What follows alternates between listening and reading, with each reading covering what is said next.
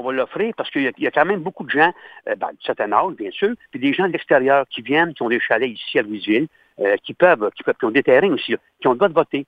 Donc, ces gens-là qui demeurent à l'extérieur, le dimanche, ne viendront pas voter. Le, le gars partait pas de Montréal ou Shawinigan, peu importe, pour venir voter. Donc, c'est très difficile. Puis ces gens-là aimeraient voter aussi, parce que c'est une belle affaire, puis dans d'autres places, ils le font aussi.